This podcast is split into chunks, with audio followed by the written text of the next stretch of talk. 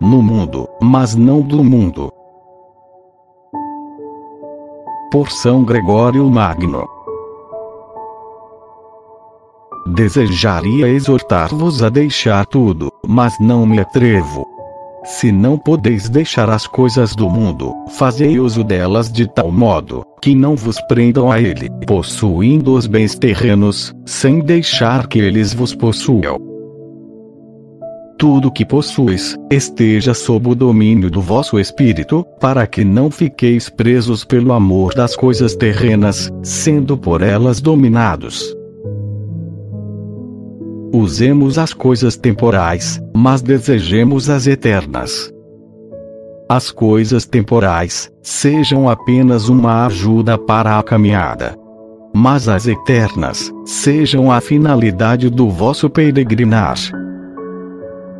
Tudo que se passa neste mundo seja considerado como acessório, que o olhar do nosso espírito se volte para frente, fixando-nos firmemente nos bens futuros, que esperamos alcançar. Extirpemos radicalmente os vícios, não só das nossas ações, mas também dos pensamentos.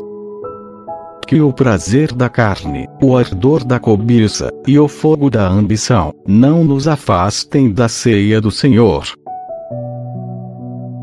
até as coisas boas que realizamos no mundo, não nos apeguemos a elas, de modo que as coisas agradáveis sirvam ao nosso corpo, sem prejudicar o nosso coração.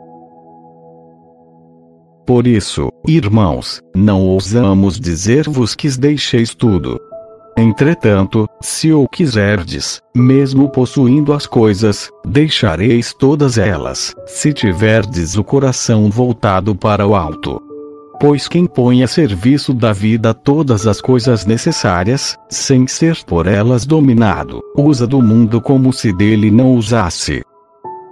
Tais coisas estão ao seu serviço, mas sem perturbar o propósito de quem aspira às do alto.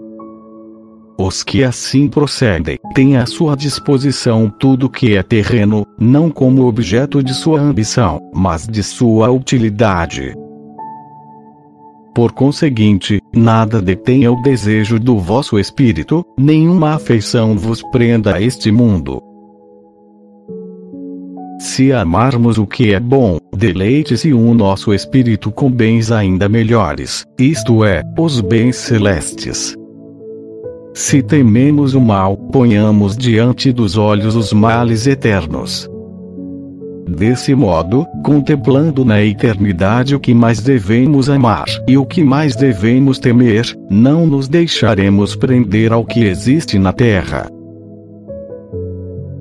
Para assim procedermos, contamos com o auxílio do mediador entre Deus e os homens por meio dele, logo obteremos tudo, se amarmos realmente aquele, que sendo Deus, vive e reina com o Pai e o Espírito Santo, pelos séculos dos séculos. Amém.